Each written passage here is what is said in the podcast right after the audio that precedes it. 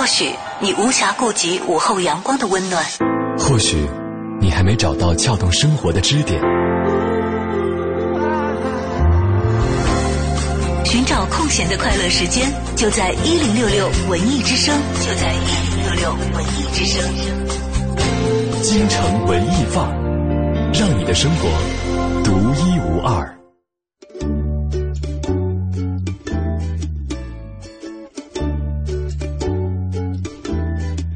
文艺新青年文艺之声的京城文艺范儿，在这个周六的下午跟你问好。你好，我是盛轩。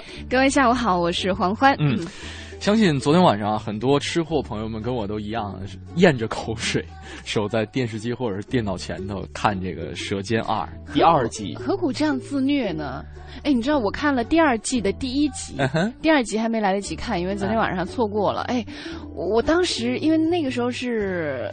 吃饱了饭看的，啊、就所以没有那么大的没有这么大的反应。但是我一边在看，我在想，因为身边有一个朋友得厌食症了，嗯，就减肥减到厌食症，哦、也挺可怜的。就是他看什么东西都没胃口，就、嗯、然后整个人闷闷不乐的。嗯、我在想，真的应该推荐给他看一看。他看过之后，什么厌食症啊，什么心情不好，哪有那么多事儿啊？你这世间万物多美好，是吧？结果那位朋友呢？现在还没有推荐他看，没有没有没有，因为他没联系上，手机不是上次那什么了吗？哦，没什么了？所有的号码都没了，所以就联系不上了啊。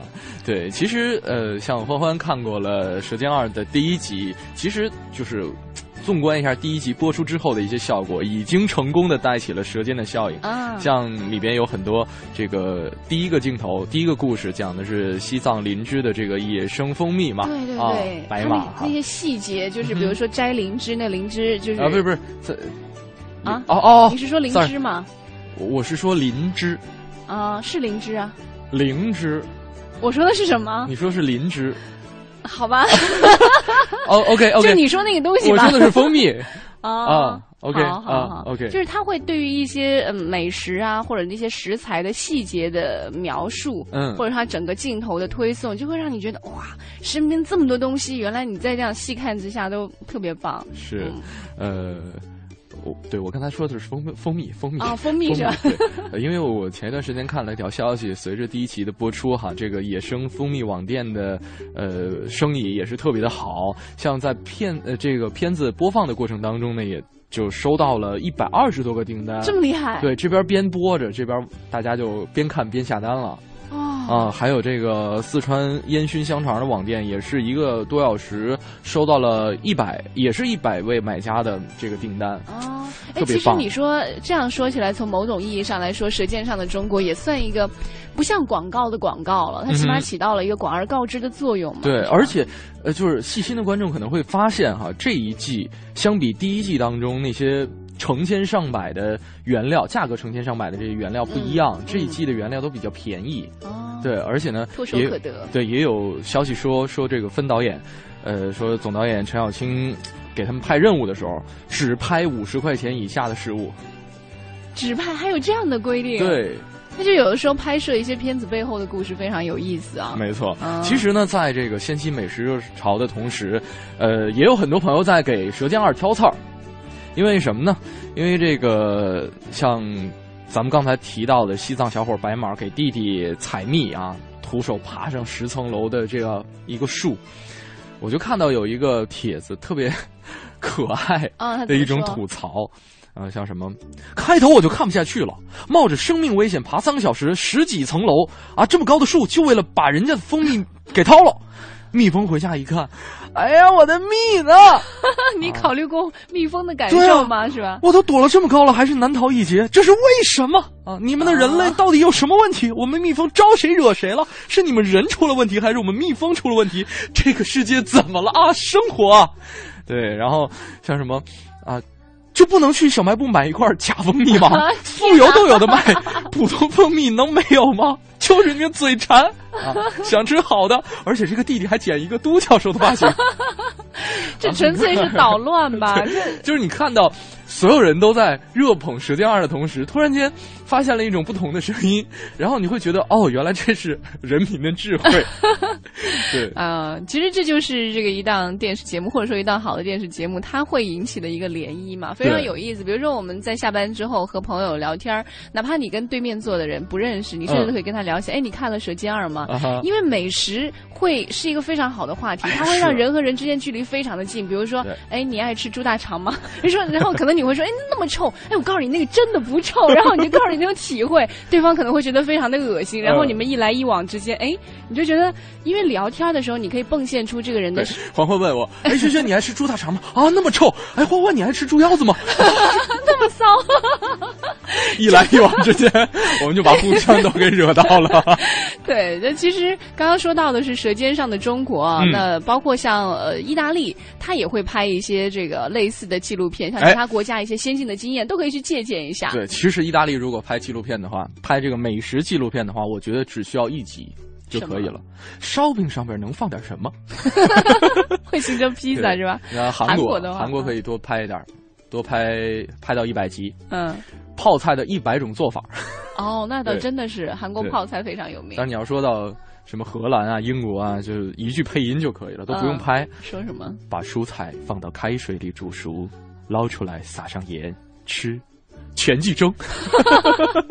哎，真的有一些国家的，我我不知道这个他们当国的人，本国的人吃上去的感觉怎么样？吃那么几十年会不会难受？嗯，就很多中国人去到国外吃东西，真的吃不惯，就觉得要第一单一，第二乏味，是吧？啊，就真的是因为几次出国的经历，好像告诉我，就是几种搭配，嗯。土豆配牛肉，土豆配鸡肉，土豆配鱼肉，土豆配啊其他的肉，羊肉。土豆还是一个中 顶。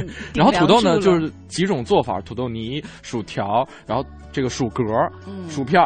土豆不容易做的特别好吃，我觉得。就总觉得，就是你每天吃就有点受不了了。它当偶尔吃，对啊，嗯、就是因为当主食嘛。嗯，所以我们其实呃，今天就来和大家一起来说这个在聊天过程当中的一个必备良方吧，美食。没错。但是呢，这个美食其实是有一些方向的，不是说你最爱吃的，而是说在你熟悉的那座城市，或者说你的家乡也好，或者说你现在工作的城市也好，嗯，有什么好吃的可以推荐给远方的客人？没错。如果他们去到你的这个城市的话，你觉得什么东西是必须要吃的？为什么？你对他的感受是怎么样呢？欢迎你通过发送微信的方式和我们互动。我们的微信平台是京城文艺范儿，那个人微博也是向您敞开的。DJ 程小轩和 DJ 黄欢，欢迎你通过发送图片来告诉我们。我觉得图片是一个最不要吧。黄欢，你中午吃饭了吧？我吃过了，刚吃饱。那还好，来吧，一起等待大家的这个美食推荐。先进入我们今天的第一个板块——诗意生活。诗意生活。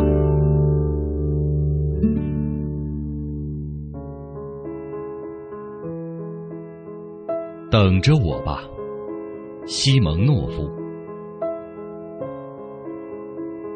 等着我吧，我会回来的。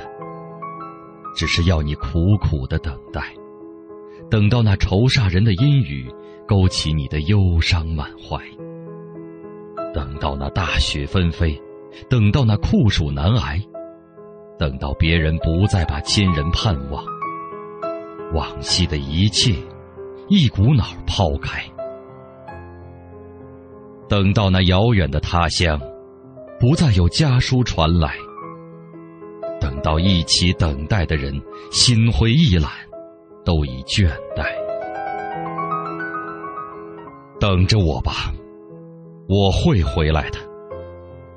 不要祝福那些人平安，他们口口声声的说：“算了吧，等下去也是枉然。”纵然爱子和慈母认为我已不在人间，纵然朋友们等得厌倦，在炉火旁围坐，啜饮苦酒，把亡魂追荐，你可要等下去啊！千万不要同他们一起忙着举起酒盏。等着我吧，我会回来的。死神一次次被我挫败。就让那不曾等待我的人说我侥幸，感到意外。那没有等下去的人不会理解，亏了你的苦苦等待，在炮火连天的战场上，从死神手里，是你把我拯救出来。我是怎样在死里逃生的？只有你和我两个人明白。只因为你同别人不一样，你善于苦苦的等待。等着我吧，写于前苏联卫国战争初期。一九四二年一月，许多文学家和音乐家准备撤往大后方，暂住莫斯科旅馆。西蒙诺夫把他的诗集送给了作曲家波兰切尔，波兰切尔为此诗感动。随后即谱了曲。当时苏联面临德国法西斯军队进攻，国家处于艰难之中。这首诗描写了战士的希望和妻子对丈夫忠贞不渝的爱和信念，一经发表，争相传抄，给了战士以极大的鼓舞。有的战士特意把此诗抄在信中寄给妻子。有一位战士在战后写信给西蒙诺夫说：“您的诗。”以及您在诗中所表达的对亲人的深切的爱，支持我们度过了战争岁月。本单元节目内容由 AM 七四七娱乐广播独家制作，友情提供。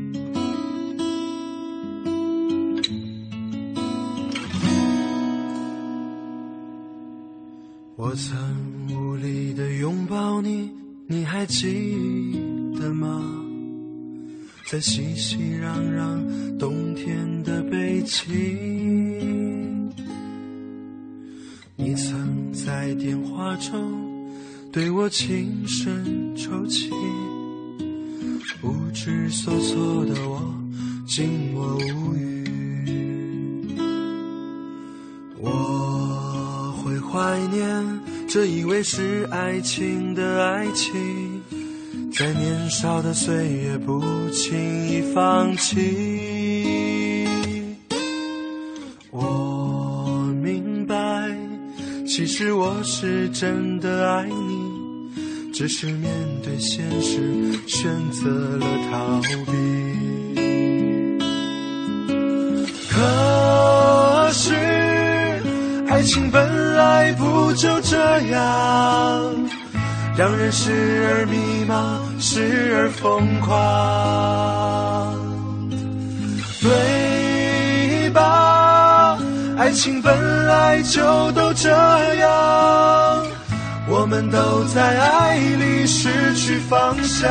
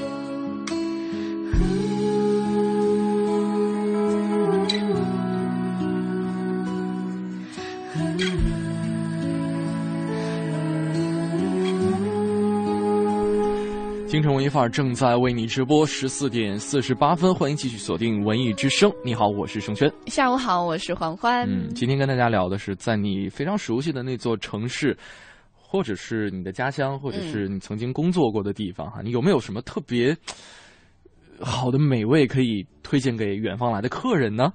有吗？如果有的话，和我们联系啊，发送微信图片或者文字都行啊，到京城文艺范儿。是，呃，下午来说真的是一个挺大的折磨的。没错。那核心就说到了，说天津三绝你们知道吗？一个是狗不理包子，狗不理包子嗯，十八街麻花儿，十八芥麻花，耳朵眼炸糕，耳朵眼炸糕，都别吃，对，都别吃。那个价位真不值得吃啊，味道也是一般的。但是呢，他有推荐呢，就如果去到对他，他有推荐说是煎饼果子特别棒，哦，嗯，然后其实你吃过狗不理包子吧？吃过，但是我一直觉得我我你在火车站买的吧？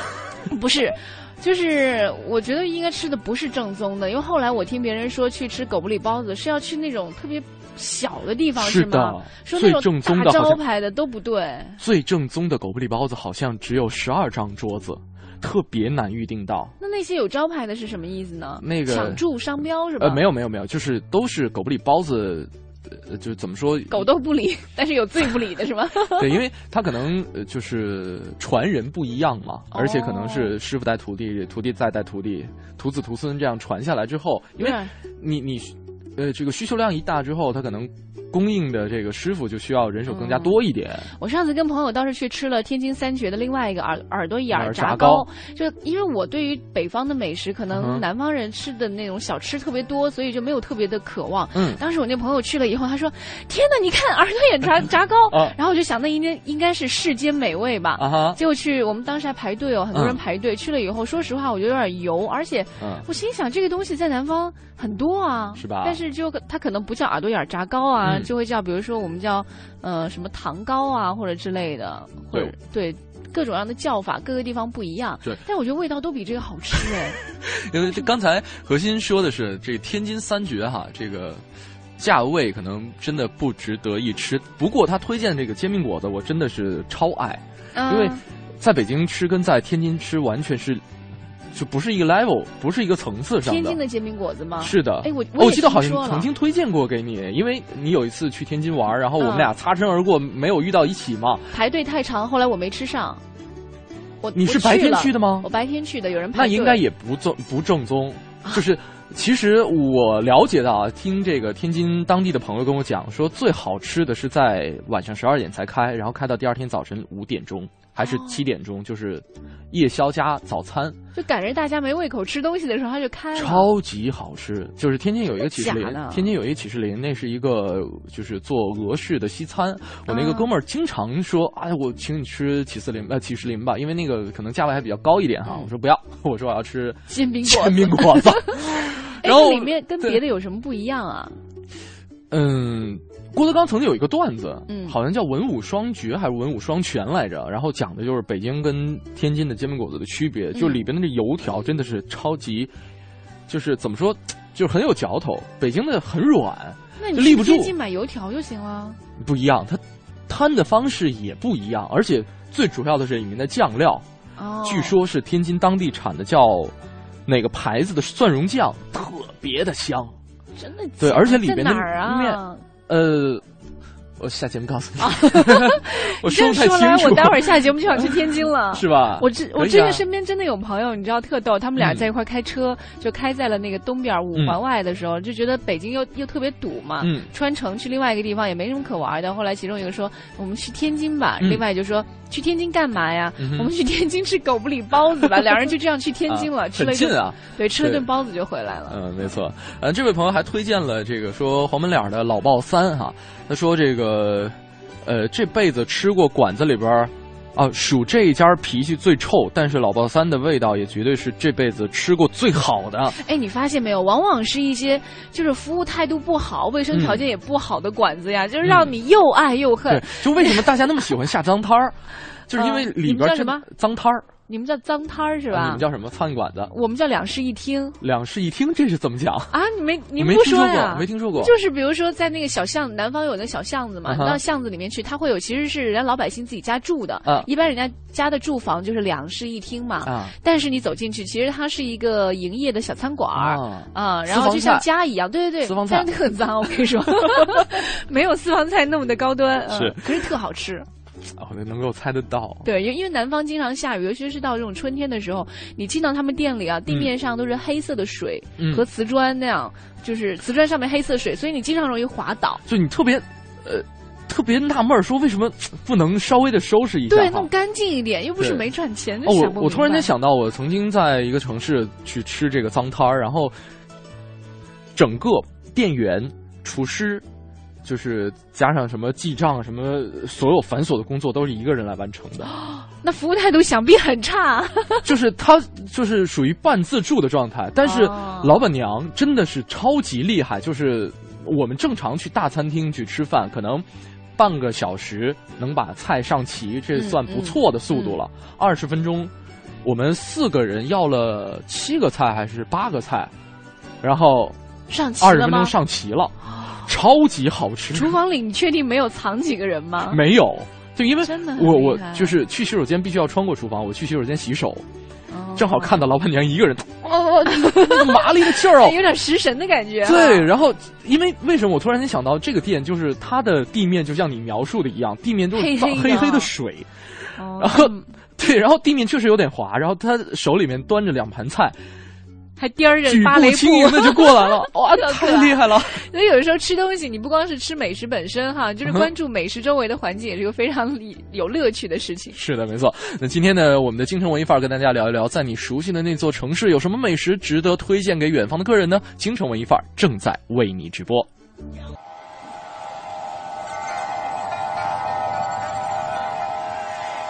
或许你无暇顾及午后阳光的温暖，或许。你还没找到撬动生活的支点，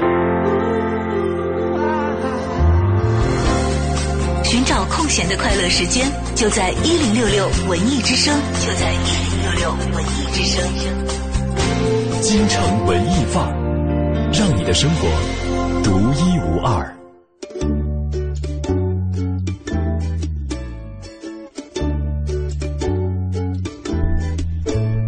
京城文艺范儿，让你的生活独一无二。北京时间的十五点零四分，欢迎您继续回来。你好，我是盛轩。下午好，我是黄欢。嗯哼，今天呢，跟大家聊一聊，在你熟悉的那座城市，有可能是你的老家，有可能是你曾经工作过的地方，有没有什么美食可以推荐给远方来的客人呢？大家可以通过几种方式跟我们取得联系。嗯，可以来关注黄欢和盛轩的个人微博 DJ 黄欢 DJ 程晓轩，当然也可以来关注我们的微信公众平台京城。文艺范儿这五个字，订阅号搜索，在留言框下留言就可以了。盛轩是东北人啊，因为我对东北菜的理解一直都是说啊，那个特别大一份儿。然后就是什么东西都炖在一起啊，没有那种，比如说像南方有小炒菜，它会绿色就是绿色，白色就是白色，就是每一种颜色非常的分明，而且很清晰。东北菜给我的印象都是一锅起来，什么是什么都找不着，看起来就是这样的霸气。其实黄欢，你总结的点啊，就是还是比较准确的。就是在我的印象当中，经常吃到的东北菜也是，而且。最好吃的东北菜好像也是这样子，是吗？就经常比如说我们吃，呃，举个例子哈，可能不是这道菜，类似于像小鸡炖蘑菇那种的，就经常夹起来就要问说，这个是蘑菇还是鸡呀？哦，这个是蘑菇是吗？那就吃吧。这个。正常来做的话，应该还是可以分辨出食材到底是什么的。就我在我印象里的东北菜，就是分不清里面是什么，是这样吗？就或者有什么可能我没，因为我我没有去过东北，我不知道，可能是有一些我们吃的也不正宗，类似这样的。就是像。小鸡儿炖蘑菇算是一个比较经典的这个东北菜了。一定要叫小鸡儿吗？小呃，我们小鸡炖蘑菇也可以啊。还有酸菜炖粉条啊，啊，还有酸菜炖粉条也也也是比较经典，因为做法都很类似，而且呢，就是可能是由于我不知道具体是什么原因哈，就是可能东北太冷了冬天，所以呢炖菜可能。会迅速的取暖哈取暖也好，或者说迅速的补充体能也好。哎，那个酸菜汆白肉是东北菜吗？就是酸菜炖粉条里边有白肉嘛，酸菜、白肉、血肠还有粉条，哦，基本上这是汇聚在一锅的。呃，还有锅包肉是东北菜，哦，就外面包一层东西，然后炸的那种东西对是吗？哦，而且那个其实挺考这个厨师的功力的，因为首先也是考刀工，肉片一定要薄，为什么呢？不呃薄就不薄的话，呃，一是口感会不好，嗯，对，呃，很容易这个放在嘴里会觉得不脆不酥，要还要酥啊。对，因为炸的过程当中它会变酥变脆嘛。哎，我因为我对那种肉食没有什么兴趣嗯哈，当时吃过，我我有点忘记了。但是我印象当中，同桌一起吃饭的人倒是跟我说了，说辨别什么样的锅包肉好不好吃呢？嗯是有一个什么标准。但是因为他也是南方人，所以我到现在也在质疑，他说到底是不是真的？你今天就帮我辨别一下。呃，我没有听过这个标准，但是我在外面很多馆子吃的锅包肉是用番茄酱做的，那应该是应该是用糖和醋。哦啊哈，我吃的应该也是番茄酱，番茄酱嗯那就不正宗了。是吧？而且对他咬一口的话，他说必须咬一口会有什么姜滋出来。哦我一听我就觉得特油腻，我不知道是不是真的，这好像真是你们那边的标准吧？真的吗？我还真没有听说过。下次我要跟他说。对，啊因为就是难就难在就是刀工和火候上面。其实浇酱汁儿这样一种口味的调配哈，是每家都有每家的不同，嗯这点不说，主要是口感上面，就是呃，首先是你的肉片一定要切得很薄，而且一定要选上好的这个猪里脊肉，然后切薄之后呢，铺上面粉不能铺得太厚了。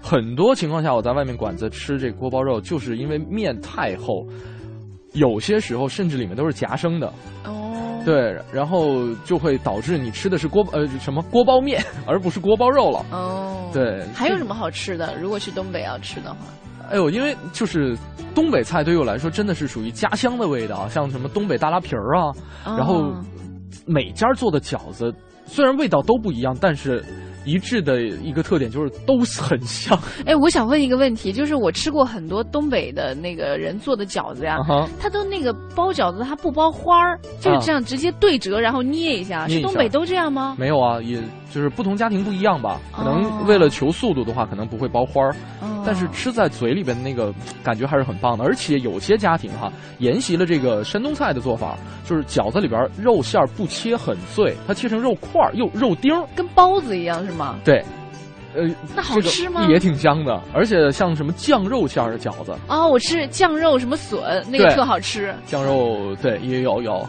还有就是这种个人的搭配哈，都每家都不一样，但是真的是很香。我吃过很多家，而且其他小伙伴们这个家长做的哦饺子都特别棒，永远都觉得别人家长做的比自己家长做的好吃吗？就是。因为你知道我妈妈特别实惠，嗯，就是你馅儿做的特别大，哦，然后皮儿薄馅大，真的是属于那种皮儿薄馅大的那种饺子。跟馄饨一样是吗？啊，北京的馄饨也很小了，馅儿也很小了。哦然后就是我我可能吃五个我就吃饱了。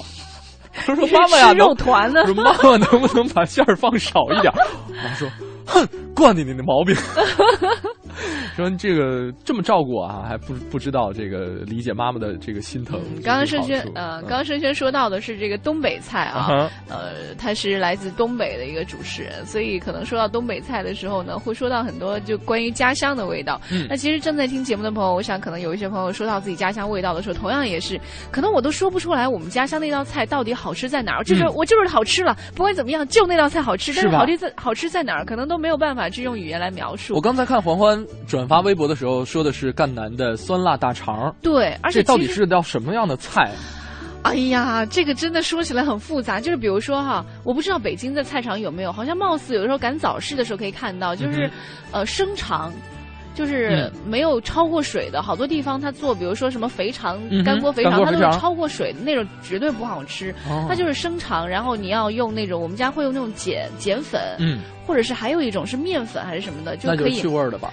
呃，那脏东西，哦哦哦。对对，你洗掉要剪开嘛，然后呃因为自己家里做的话，就不会像外面可能洗的比较粗糙，对。对，家里做你会做仔细，会用那个碱粉把它给洗干净，嗯。然后会把油，因为有的猪它可能就是比较肥，可能就会把那个油撕掉，嗯。就会是很干净的那个大肠，嗯。然后它就就把水沥干，因为你嗯。洗过之后会有水。然后如果有带着水去下锅的话，那个肠子就容易最后做成像那个橡皮筋儿一样，哦，很很韧性，但是你咬不动。嗯，所以就是你你再去 对不起就，说之前一定要咽一下口水。我刚才讲的时候也对对是，对，但是因为我这道菜我从来没有做过，我只是看爸爸做过。嗯爸爸会说我的动作太慢了，因为哦这道菜一定要火啊，啊，旺到锅里面起火，对，就是火。哦。你看，像昨天晚上播的那集《舌尖二》的时候，它里面也讲说这个，呃，这个油油爆河虾十秒钟，可能差零点五秒都不可以。对对对，因为就是像那样鲜美的食物，你一定要让它在旺火在锅里待的时间越少越好，对这样就可以保证食材的鲜美。完了以后就是，哎，总之要什么什么。自己家嗯自泡的那种泡的辣椒泡椒，嗯然后自己家腌制的酸菜，嗯，这个就是配料。嗯然后可能要不要勾芡什么的我都忘了，因哎为太，久这个没有吃到在。赣南的馆子里边也会经常可以只要是？正宗的赣南馆子都会有，是怎么特别正不正宗啊？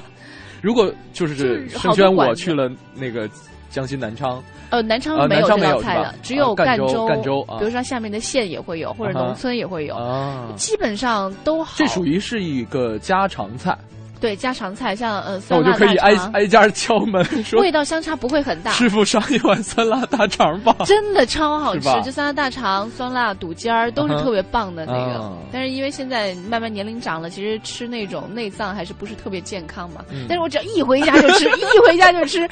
你知道特别逗的是，像我们过年回家特别少的，啊就一年可能回去个一两次。到了啊回家之后啊，就像宝贝一样，一哎群人来招待你嘛。对对对，同学招待你的时候，我现在都不用说，我嗯那次过年回家，在家里待了七天，我应该是吃了十几顿那个酸辣大肠，我吃到后面都吐了。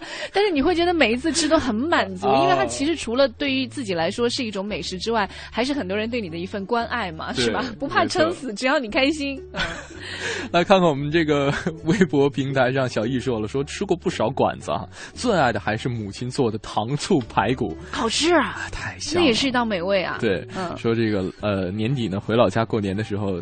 基本上在车上就会给老妈打电话说做排骨啊，做排骨 啊。这个我的朋友也特别的喜欢，一般回去呢都会有聚会。朋友在吃了排骨之后说，这个觉得以后这个请客都在家吃吧，对，排骨就是完全的主菜了。哎，你还别说，在家吃饭，我觉得现在真的以后会成为我以后生活的主流。就是我再也，除非是特别人多，你做不了。嗯就是你知道吗？我现在总结出来，自己的生呃身体和生活就是适应了在家吃饭。嗯，如果在外面吃饭的话，就会有各种，比如说冒痘子或者啊便秘。然后在家吃，因为用橄榄油的话，你就生活很顺畅，对，生活很顺畅。就是就是不知不觉间哈，我们都把回忆牵扯到了自己妈妈的味道、奶奶的味道、对对对家里的味道。但是其实我们今天聊的是，在你熟悉的那座城市里面，有没有一些值得推荐给客人的一些菜品、一些美味的美食哈可？能那种熟悉还是一种心理的熟悉是的程度啊、像比如说，还有朋友在微信平台上给我们推荐的，还是说家乡的美食，嗯说特产的。嗯他说，作为福建人，我要介绍一下家乡的特产美食。嗯，首推的当然是我们的晋江咸饭，没吃过哎。没吃过哎。对，他，你看他说哈，他他说晋江咸饭是很多晋江本土家庭都非常喜欢的主食之一了，做法也比较简单，在这里我就不一一叙述做法了。好讨厌。对，但是他说了基本食材，比啊如说有虾米、虾米有虾仁儿、嗯香菇啊，当然这都是基本的。一般来说会根据口味再添一些其他的食材。嗯有的时候呢，一碗饭看上去就花花绿绿的，哎但是完全不影响食欲就对了。我很纳闷哈，因为这个这位朋友，如果说能够解答我的问题，希望你能够继续来参与我们的互动。这个晋江咸饭的这个“咸”字是来源于食材本身，还是说另外配的调料呢？没事啊，对吧咸肉有可能。对，有可能是咸肉，但是他说了是虾米虾仁，会不会是源于这个虾米呢？我在猜测啊，嗯，或者说干虾米啊，就是咸咸的。或者说大家可以先来进入我们下一个小单元。我在北京城，我们俩查一下。我们来查一下，或者说等待你的消息哈。这个晋江咸饭到底是怎么做的？马上进入我们今天的《我在北京城》。你知道的，你不知道的，你不知道而想知道的，你想知道而没法知道的，关于北京城的一切，我在北京城。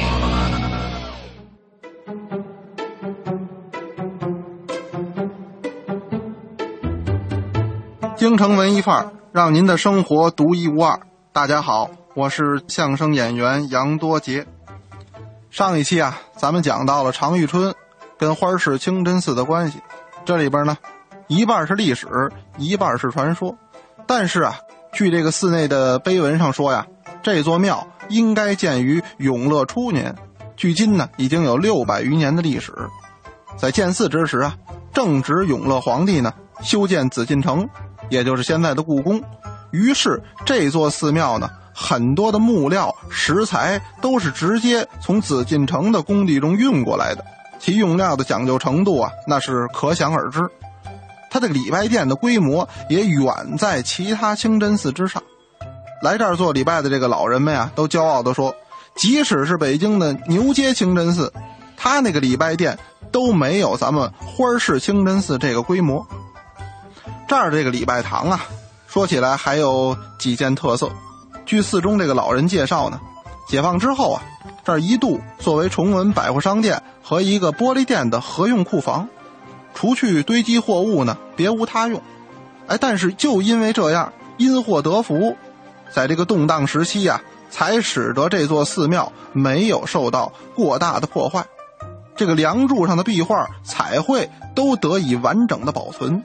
如今来到礼拜堂，您还可以看到这房梁上古朴的彩绘，其中年代最晚的那也是清代乾隆年间画上去的。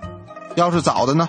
大都在明中期或者明末清初，在大殿的中央啊，两根巨大的房驼显得格外的显眼。您别小看这两座房驼，这是礼拜寺的镇殿之宝之一。据这个李亚红介绍啊，说这个房驼用料极其的珍贵，它是由孔雀木制成的。您看现在一提起这个好的木料，都是金丝楠、紫檀，孔雀木啊，您都很少听说。它其实呢，也属于硬木的一种。这种木头啊，这个重量很沉，而且能发出一种幽香。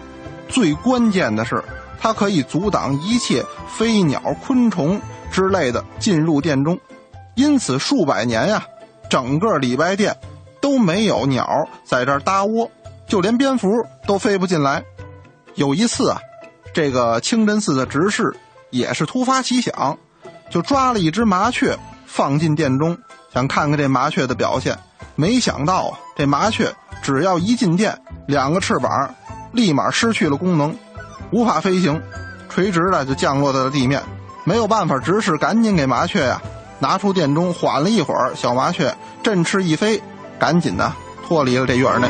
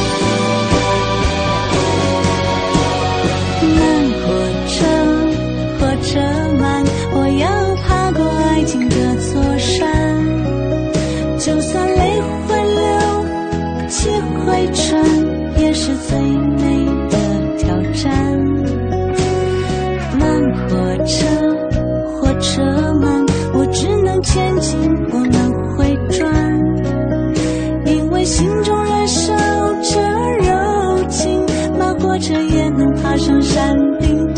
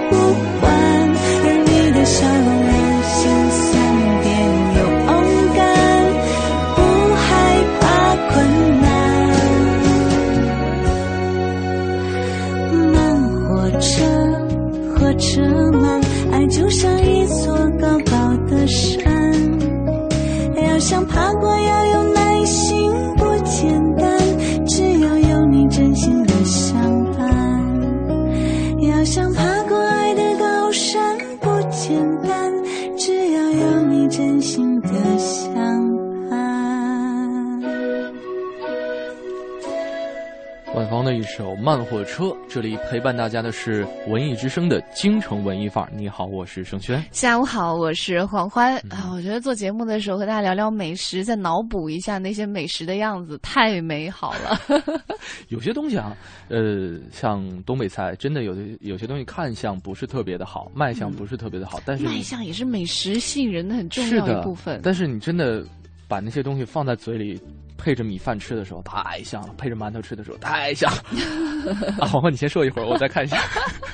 我们也欢迎正正在听节目的你啊，把你熟悉的城市当中，你觉得可以推荐给呃外地游客，或者说来到这个城市的人去好好一定要品尝的话呢，记得和我们来联系。下次我们去到这个城市的时候，说不定就会吃到你推荐的这个美食了。没错，联系方式，你可以把文字和图片信息发送到微信平台上的“京城文艺范儿”，嗯或者关注主持人的微博 DJ 程晓轩和 DJ 黄欢。是的。那我们来看看这位朋友啊，这应该是位北京朋友，烤鸭和涮羊肉。哦，呃，说实话，我在北京待这么长时间哈，嗯，烤鸭和涮羊肉真不是最吸引我的北京的菜品。那北京最吸引你的是什么？涮羊肉还好一点，烤鸭我是有稍微有一点点排斥，哦就是油太大了，我就吃完之后有点觉得腻得慌。嗯呃，最吸引我的是豆汁儿，豆汁儿，超爱喝，你的味蕾特别奇怪啊。还好吧？嗯，很多老北京都特别爱喝豆汁儿，但是我接受。但是我身边的很多新北京的小朋友们，或者说这个跟我同龄的人，他们都觉得可能无法接受，而且就是北京孩子哈。但是我真的是超爱喝，经常组织豆汁儿趴，豆汁儿趴，就是呼朋引伴的五六个人，然后去只喝豆汁儿吗？当然也会点一点其他的东西哈，但是我觉得豆汁儿真的是，你看又健康，然后你可以喝豆浆啊，不一样不一样，真的。或者再不济你可以炒黄豆啊。这个在老北京，这个豆汁儿豆汁儿是曾经被当做这个药材的，啊药材不是这个就就是不是药膳就是药膳，对，嗯就是比方说头疼脑热啦，平时有个发烧感冒什么的，那我情愿吃。药。你喝过吗？我喝过呀，没哦。喝过我为什么反应那么大？而且我因为这个，我还和那个店里的人还发生了，也不叫争执，嗯，就是当时老板，你的东西坏了。对对对对，特 真的特土。那个时候是零八年，我到北京，嗯。然后是采访奥运会，哦。嗯，然后就就就和同事嘛、啊一块儿想要去找北京小吃，就到了那个九门小吃那儿，九门的一般，我觉得。是吗？我不知道啊那时候对水兑的已经是水不够掺豆汁儿臭是吧？对，哎呦我的妈呀！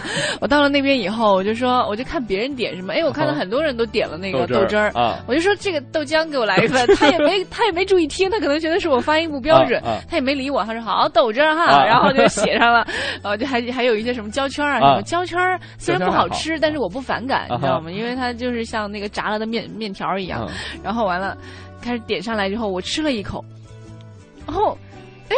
我觉得不对啊、什么情况？因为我心里接受的时候，我以为是豆浆，哦，那可能是呃放的豆子不一样，所以颜色不一样。我以为这样的，老板来勺糖，没有没有没有，我还没有，我又喝了一口，我就断定。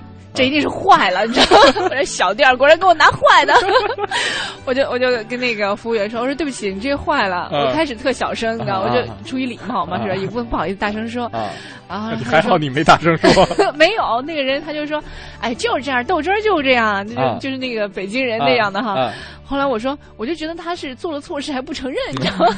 我就 就站起来可算逮着你了。我说这个真的坏了，不信你尝一尝，太正常了。他说就这个味儿啊！啊我当时我都惊了，我说嘿，这怎么回事啊？我说这明明就不对啊！嗯然后后来那个旁边就有一位大妈，哦她就跟我讲了一下，她说北京的豆汁儿，她就非常有耐心，就跟我说，哦她说可能你们南方人，可能还听我口音嘛，南方人，她说嗯南方人真的可能吃不惯，啊要不你换点别的吧。啊哦，我当时就知道原来是我错了，哦，原来我感谢大妈，对特别热心。感谢北京大妈对。哎，我真的对北京大妈大妈印象特好，是吧？嗯，哎，有的时候真的找到一个这个当地的大妈，能够领你吃好多当地的好吃的。对，有时候你在北京买菜啊，就特别纠结，我就会站在一堆菜摊儿面前，我自己会嘀咕，我说：“哎呀，吃什么呢？”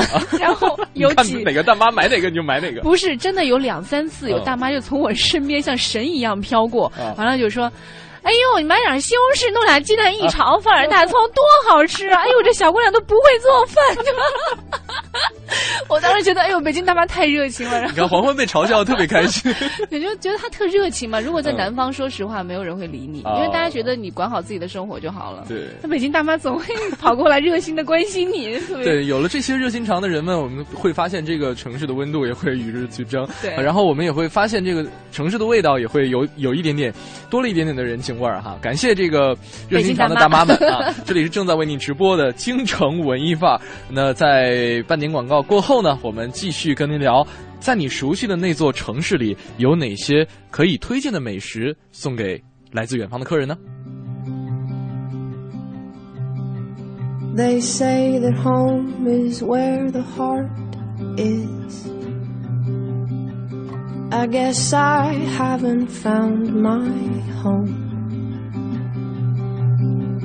And we keep driving round in circles.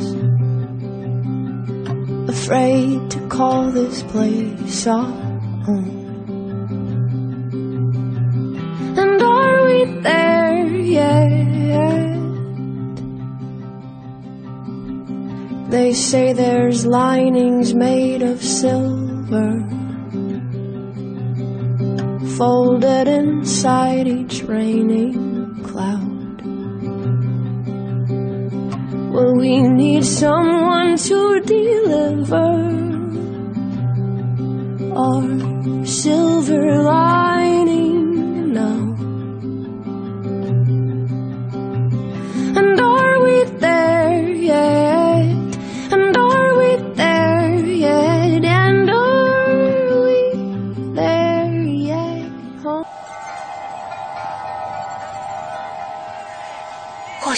你无暇顾及午后阳光的温暖，或许你还没找到撬动生活的支点，寻找空闲的快乐时间，就在一零六六文艺之声，就在一零六六文艺之声。京城文艺范儿，让你的生活独一无二。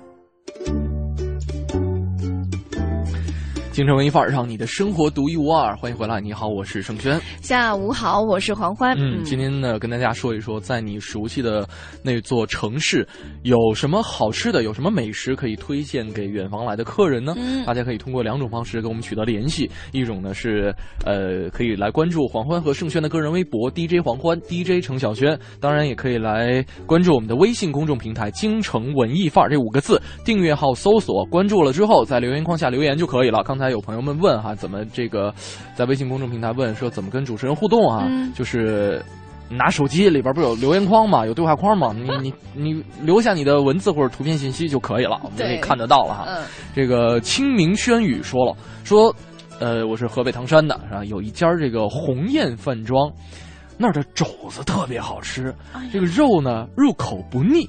如果是请吃席，这是一道必不可少的菜品啊。哎，我吃过在北京呃西三环那边叫什么翠啊什么路，那边是一个什么军区，嗯，军区的大门。哦我知道哎，你老爷老爷爷是吧？啊，对对对，我听说过，但是我没有去过，吗？我没有吃过。去那边在寒风中你排过吗？第一次排队没吃上，因为啊哈它是从三点卖，卖完为止。哦但是我那次呢，我就卡着点儿，我大概是两点五十到的，我还没吃到，结果排队排的老长排到对面去了，而且特别的冷。对然后当时我想，不行，必须要坚持。于是呢，我就在那一直，我和朋友几个朋友嘛，一直在那卖到你卖没了。卖到大概离我还有十米的地方就卖没了，哦然后就就离开。我我还跟他说，我说可不可以把汤卖给我？他拒绝了我，因为我就想很简，我想当然的，不是就是汤我自己回家可以做嘛，啊，你知道吗？就这样想，但是他没有没有答应。后来呃，第二次就是大大概是下一周吧，那个下一周的周末的时候。早早的去了，大概不到一点。你想想，三点开卖，我们不到一点，我们一群人又跑去。我们当时都想好了，几个人要不就玩游戏啊，什么就在那等着。嗯，排的比较前，后来买到了。嗯嗯，但是我觉得略咸吧。但是口最可恨了，你知道吗？口感还是不错的。就是，就是，这就属于什么呢？就是跑到别人家里边。嗯，我哎，你今天做这么多好菜，哎，我尝一口。嗯，这个有点淡啊。挑三拣四的？当时老爷子没说你。没有没有，客观的说哈，因为就大家可能也会有人会去吃嘛，也很多人都吃过。我我觉得对我来说有点咸，但是口感很很好，是吧？对，就属于那种经常我们去外面吃的肘子呀或者什么的，它都需要扯呀拔那种的，它那不需要，就是一碰哎一碰就掉了。对，而且它那个肥肉不腻，像很多女孩不爱吃肥肉，我也不爱吃，可是那个我能接受。对，所以。咱们收音机前，如果说有从外地来北京旅游办公朋友，呃，可以听黄欢的建议哈，怎么走？那个地方我我你知道这个不算做广告哈，人老爷子自己摆的摊儿。对，就是在呃西三环左右有个叫翠什么路，那边是一个军区，军区一个铁栅栏门门里头啊，嗯，就在那个类似于传达室的门口。几点来着？三点是吧？三点开卖，这点有点晚了。现在估计已经卖卖没了，估计卖没了啊！咱们明天。趁个早去看一看。对，呃，再来看看这位朋友，这个赵文静啊，推荐了几个，一个呢是桂林米粉，他说怎么吃都好吃啊。这米粉呢分为汤菜、有卤菜啊，而且呢他说这个我们家那边米粉是按两来卖的。是是是，南方很多地方都这样。对，说一般妹子二两就饱了。还有呢是叫春季烧鹅，啊，这个南方的烧鹅真的很好吃哎。而且它那个主要是酱，就是拌的酱，它有那个南方一般吃小葱嘛，小葱、辣椒，也不知道酱油，还有一些什么东西，反正你已经看不出来是什么东西了。那个烧鹅蘸一点那个酱啊，棒极了，人间极品美味，差一点赶上猪大肠。所以那那个酱如果配上其他的菜式来吃的话呢？像我们那边吃那个叫什么？哎呦，呃，就类似于像口水鸡一样，我们叫白斩鸡，也也是差不多的那种，但是会有一点点细微哎，好像赣南的这种菜品跟广西的菜好像有点类似哈。很像，因为赣南它最早在宋朝还是什么，应该是宋朝的时候吧，它是从广西柳州有一个当官的，派到赣州去做州官。然后当时呢，为什么会很推崇他？是因为呃，他说的话和普通赣州的老百姓说的话不一样，老百姓就把，因为他当时从柳州过去的时候是带了他的家人啊，还有可能一。些亲信随从在那边做官，所以老百姓呢就把他们说的话不知道叫柳州话，叫官话。嗯，很多老百姓为了显示自己身份地位很高，于是就纷纷模仿。所以你会发现赣州话它的整个语音语调啊，和江西其他地方都是不一样的。一样的，跟但是反而跟广西柳州有稍微像。所以比如说像我们家里那边人，如果去到广西桂林啊，去柳州啊，他们可以语言沟通对对语言沟通一点问题，就是稍微有点语调上的变化，但其他都结构啊什么都是一样的。嗯，再来看看这位朋友吴小天说了，说这个臭豆腐和口味虾呀，这可谓是绝代双骄。毛主席的吧？对啊，嗯，毛主席都说过，火宫殿的臭豆腐闻起来臭，吃起来香。是，他说这是一个百年老字号哈。本身主体是一火神庙，集中了湖南的各种小吃美食。哎呀，可惜我还没有去过，但是我我是属于臭豆腐也是。我去过，是吗？但是湖南火宫殿的臭豆腐，我觉得真不臭。是吗？对，我不够臭。我没有吃过哈。赣南的臭豆腐，那是真的闻起来臭，吃起来香。它那个盖子一打开，那个坛子，因为赣南的臭豆腐和湖南那个火宫殿臭豆腐不一样，湖南是炸过的。嗯。它一炸吧，很多原本的味道，它都你都会掩盖掉。比如说再臭或者再搜，你闻不出来了，对不对？就可能是炸的味道，它最多。可能那些酱料会会伴着一点点臭味，仅此而已。但是赣南我们那边的臭豆腐，它是像新鲜的水豆腐啊，它没有炸过的，它是发灰白色，嗯，一点点的那种灰色，嗯，然后它在那个坛子里腌着，嗯，坛子一打开，啊，你就觉得整个沁人心脾，真的是恶臭，但吃起来无比的香。它也要调料，可能小葱啊，那需要就是再进行烹饪吧？不需要，它就是直接就可以吃吗？凉拌。豆腐你生的都可以吃吗？这种我还凉拌豆腐吗？你我知道，对啊。但是凉拌臭豆腐还真没有。对，它就是凉拌臭豆腐。我吃过的臭豆腐都是炸过的，超棒。它就是能带过来点吗？那个容易坏，而且臭豆腐还能坏吗？会坏。因为它是你离开了那个卤水，对，啊它就容易坏，而且颠簸都散了哎，好可惜！对对对，下次去吃快黄欢邀请我去你家，那边真的很多好吃的。哎，为什么我们家就没有人有意识找我做个什么美食代言之类的？对啊对啊对啊因为爱吃嘛。嗯，赣南回到赣南去还是，而且那边菜我也不知道为什么，就是你怎么吃都不会胖。是北京你不怎么吃还很胖，就很奇怪。呃，有可能是水土不服啊。嗯这里是正在为你直播的京城文艺范儿。那接下来呢，来看看我们今天的参茂推荐。我们参茂北京主笔黄哲有什么好的推荐带给大家呢？Time Out 推荐，负责一切享乐。Time Out。这一次为您推荐的是来自波尔多的美酒，巴黎的老佛爷，海淘族肯定都不陌生。开到北京的那家，尽管有点没那么老佛爷，但一直在向巴黎靠拢的精神还是值得点赞。比如说，一直跟着老佛爷开店的葡萄酒专卖店波尔多酒库，最近也来了。说到这个葡萄酒专卖店，还得从巴黎老佛爷开始。商场为了能够给客人提供更全面的产品，想到了与波尔多著名的大批发商 d u c l o 集团合作，开设一家全球最漂亮的专注销售波尔多酒的店铺。这家有着二百五十平方米的葡萄酒铺，在二零一零年开业，为消费者提供了一千二百多种酒品，而且在店铺的中央位置有个圆形珍品库，里面呢有着全世界最优质的葡萄酒。此次波尔多的酒库被搬到了北京，也照搬了巴黎老佛爷的原型，不过面积更大。六百多种酒品明确的分布在各种酒柜之上，从中级酒列级装、列级装副牌都能找到。列级装还有各类同档次的左岸右岸葡萄酒。一级装在北京应该是目前能够买到最全的场所，他们占据了酒库一间十分特别的房间。拉菲古堡、拉图酒庄、牧童酒庄、马哥酒庄、侯波王、白马、博图斯、迪金等众多名庄拥有从1899年到2009年的大多数年份。他们从老到少用时间排列，仿佛看到了一款葡萄酒的生命延续。除了这些名庄酒以外，酒库还精心挑选出一些价格适宜的波尔多葡萄酒进行促销售卖。每当看到一款打着特别黄色标签的，尽快拿下，绝对的物有所值。临走之前，也可以在酒吧台稍歇片刻，吧台提供法国特色的美食以及各种零售的葡萄酒、肥鹅肝、奶酪，配上一小杯酒，法式小食的魅力的确难挡。想来顿顶事儿的，比如说格式沙拉、热羊奶酪，或者法国大厨推荐的芥末蛋黄酱的生牛肉末都不错。最后的法式甜点也是一大特色，吃饱喝足，烧回一瓶心仪的葡萄酒，趁着微醺回家睡一觉，或者继续逛逛老佛爷溜溜石买买货，都是法国式慢生活的一种消遣方式。这是一种爱上最认真的消遣。波尔多酒库的地址是西城区西单北大街一百一十号老佛爷百货的五楼。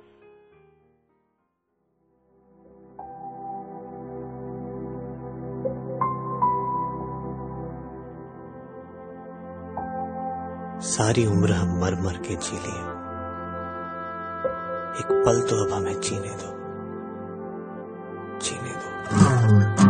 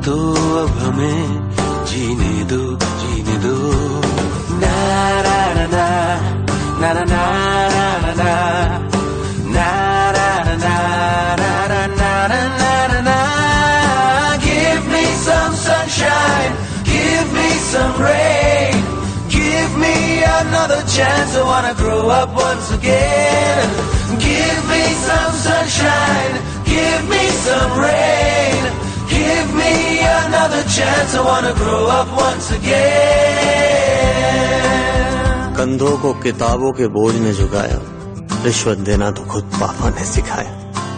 99% मार्क्स लाओगे तो घड़ी वरना छड़ी। लिख लिख कर पड़ा हथेली पर अल्फ़ा बीटा गामा का छाला। Concentrated H two S four ने पूरा पूरा बचपन जला डाला। बचपन तो गया, जवानी भी गई। एक पल तो अब हमें जीने दो जीने दो। बचपन तो गया, जवानी भी गई। एक पल तो अब हमें जीने दो जीने दो।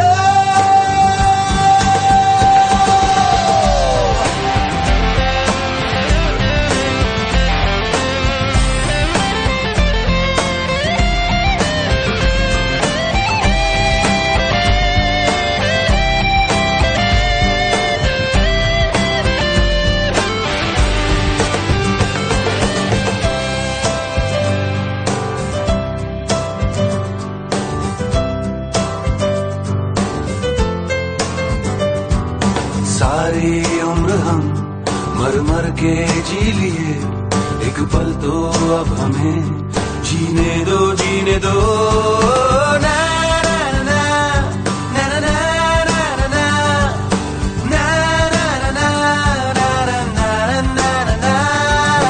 Give me some sunshine, give me some rain, give me another chance. I wanna grow up once again. Give me some sunshine, give me some rain, give me another chance. I wanna grow up once again. Na na na na na na na na na na. Na na na na na na na na na na. Na na na na na na na na. Na na na na na na na.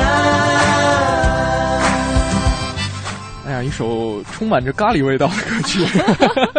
有咖喱味道。对，这是我觉得应该很多朋友都比较熟悉了哈，这个《三傻大闹宝莱坞》啊，《Three Either》里面的一首这个插曲《Give Me Some Sunshine》。印度歌舞片一直都是很多人就是一听到都会疯狂的片子啊，标志性很明显。就是一听到手脚就不受自己控制了。对，就像很多人说到各个地方美食一样，你一说到这个地方的美食，你会觉得这个城市都亮了。是的。你看，刚刚有朋友说到这个湖南长沙，说火宫殿的臭豆腐啊，这个呃一个百年老字号了。当然，在这个地方还会有其他的，比如说还有像口味虾呀、正宗红烧肉，还有像这个好像说长沙本地人比较喜欢去南门口那边有个有什么呃什么四爱姐、五爱姐，就是就是什么四奶奶、五奶奶，就是类似于老奶奶做的味道，就是家乡的牌的啊。呃，不是，他的店名就叫什么四爱姐什么什么店，然后五爱姐什么什么店，就意思就是老人家一般用小孩或者说在远方生活的人，就一提到奶奶做的吃的，那绝对是家乡美味啊，就有点这个感觉。是的，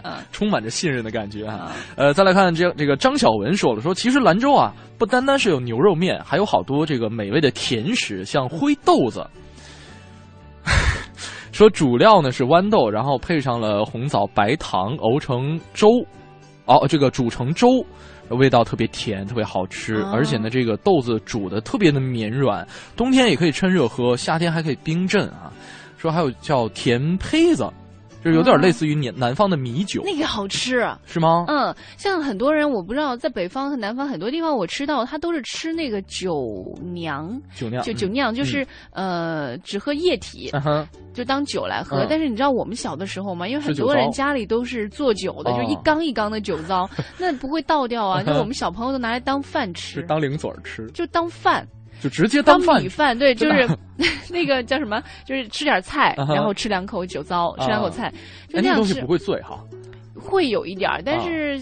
就那时候大人也没有意识说要保护孩子的大脑啊，就是你爱吃你就吃就好了，不会伤到大脑吧？就小朋友对于酒精，对，但是所以很多小朋友都愿意去喝点酒嘛，嗯，感觉很棒。对，再来看看这个江雄关说，来汕头一定要试一下稞条哦，说那个。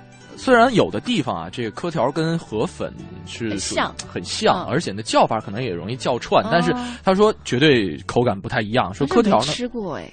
呃，河粉吃过吧？吃过。说他他说这个稞条呢，一般会厚实一点有点接近于面条的感觉。河粉是比较薄和滑的，啊，可以去尝试一下。米制品嘛。对，然后呢，还有牛肉火锅啊，这个就这个牛肉丸啊。哎，汕头那边对就很有名的是牛肉丸火锅嘛，啊就是往那个广安门那边有一家牛肉丸火锅，还挺有名的。去过啊，哦你也去过？我去过啊哎，我们都没遇上。对，我 没得聊了，我们俩。对，那个哎，好巧啊，没有遇上。那个牛肉丸火锅还真的是不错，包括有一些潮汕人都会专门去那边吃。嗯哼，呃，陈浩说了，说湖北天门张港的火烧，这应该念坝吧？啊火，哎，我不知道方言怎么说哈，火烧坝。呃，我没有吃过这个。哦，我也没有吃过嗯哈。呃，这位朋友也说湖北，说在武汉呢，一定要去汉江路那边的陈记牛肉热干面总店去吃。哦，热干面在在武汉。对，说这个描述了一下，说厚厚的牛肉片儿，浓浓的芝麻酱，然后随便取的这个辣椒油，还有各种酸豆角啊、哎萝卜丁儿啊、香菜啊、葱末啊拌在一起，真的是人间美味呀、我觉得《舌尖上的中国》一季两季根本拍不完，三季嗯四季都拍不完。拍不完。嗯，它其实像是一个中国向对外宣传，或者说给外国人的一种名片了。就是你嗯到中国来，一个很典型的，你就看看我们《舌尖上的中国》吧，是，多好的一个国家。没错。最后再来看一看几位朋友的这个留言哈，这个好多朋友都 流着口水给我们留言的。苏先生说，呃，这个厦门有茶。呃，沙茶面，沙茶面，哎，你还别说，像那个潮汕吃那个牛肉丸的时候，它不是有一种非常有名的酱叫沙茶酱，对那个也很棒。是的，他说这是北方找不到的碱面啊，汤头呢有高汤，还有牛奶的。哎呀，这个没有吃过，啊没有下次要好好尝一尝。对，然后搞不清说了，说这个重庆。说除了火锅之外，还有小面。哎，小面在昨天晚上的第二期的《舌尖二》的里边也出现了，但是哦仅仅是晃了一个镜头。嗯，对，看起来很香哈。就是在讲面食的汇总的时候，哎呀，太多了太多了，有点说不过来了哈。嗯这个大家在呃回味美食的过程当中，也不要闲着，马上进入我们今天的影艺告示牌，看看除了美食值得我们关注之外，还有哪些值得我们关注的戏剧舞台市场是可以大家一起去观看的呢？影艺告示牌。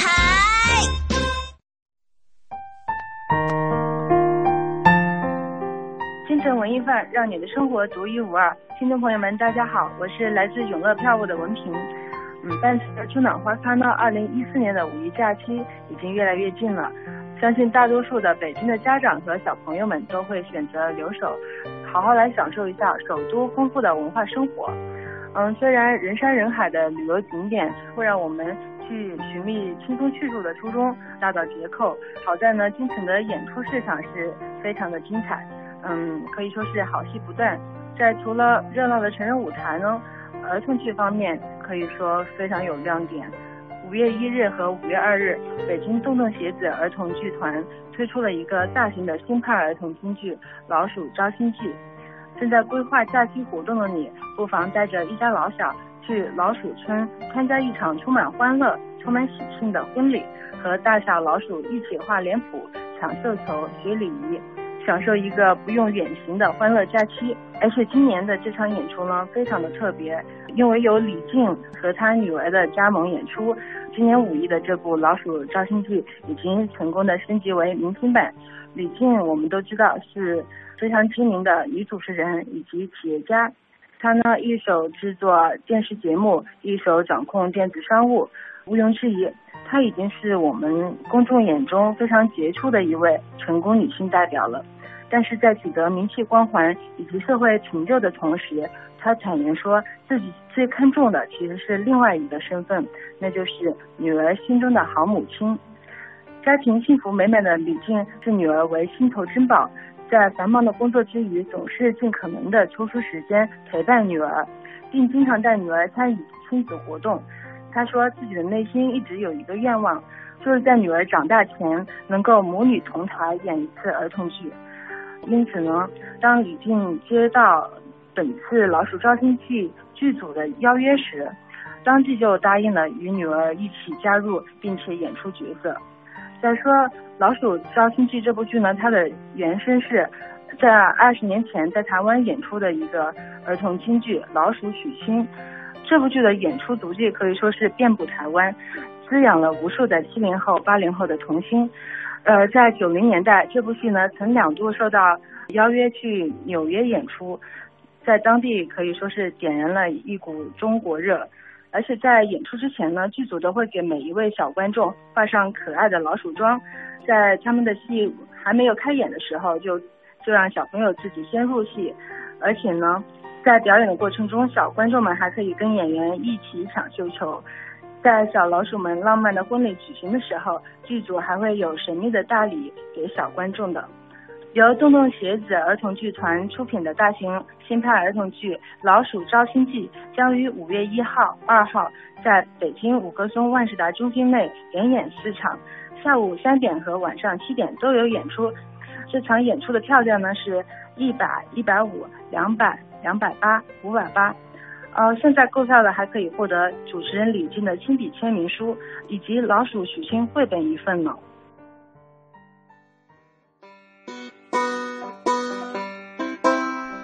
好了，看看时间，我们今天的节目呢要跟您说再见了。嗯今天在节目当中跟大家分享了很多，呃，全国各地的美食。其实这相当于是我们今天晚上晚餐的一个感官上的一个开胃菜。是的，没错。当然了，也是要提醒大家哈，在我们满足自己口腹之欲的时候，呃，不要忘记那句公益广告：没有嗯买卖就没有杀害。我们在呃。